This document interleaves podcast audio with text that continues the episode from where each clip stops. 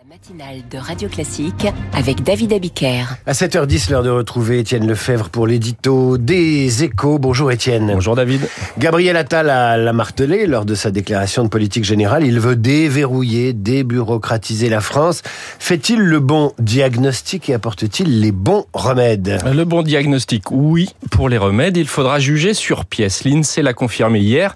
L'économie française est à l'arrêt et contrairement à ce qu'on pourrait croire, elle a toujours plus un problème d'offres que de demandes. L'investissement donne des signes de faiblesse du côté des ménages, c'est la crise du logement, mais aussi des entreprises qui commencent à freiner les embauches alors que la consommation devrait être soutenue cette année par le rebond du pouvoir d'achat. La priorité, c'est donc bien de lever les verrous qui continuent de brider l'activité. Choc d'offres pour le logement, allègement des normes pour les PME, lutte contre les rentes avec un projet de loi pour libérer l'économie à la clé toutes les annonces du Premier ministre vont dans le bon sens, du libéralisme pragmatique en quelque sorte, par souci de répondre aux attentes des Français, mais aussi parce qu'il n'y a pas de majorité pour faire voter des grandes réformes type retraite ou immigration, et pas d'argent dans les caisses pour réduire les prélèvements qui continuent de peser sur l'économie.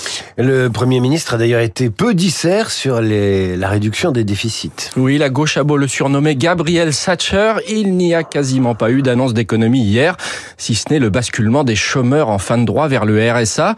Avec une économie sans élan pour 2024, le gouvernement va pourtant devoir assez vite revoir sa prévision de croissance et serrer les boulons pour tenir son objectif de déficit. Dans une interview aux échos ce matin, le chef économiste du FMI, Pierre-Olivier Gourincha, appelle d'ailleurs la France à faire plus d'efforts budgétaires. Il faudra bien que la débureaucratisation du pays se traduise par une baisse des dépenses.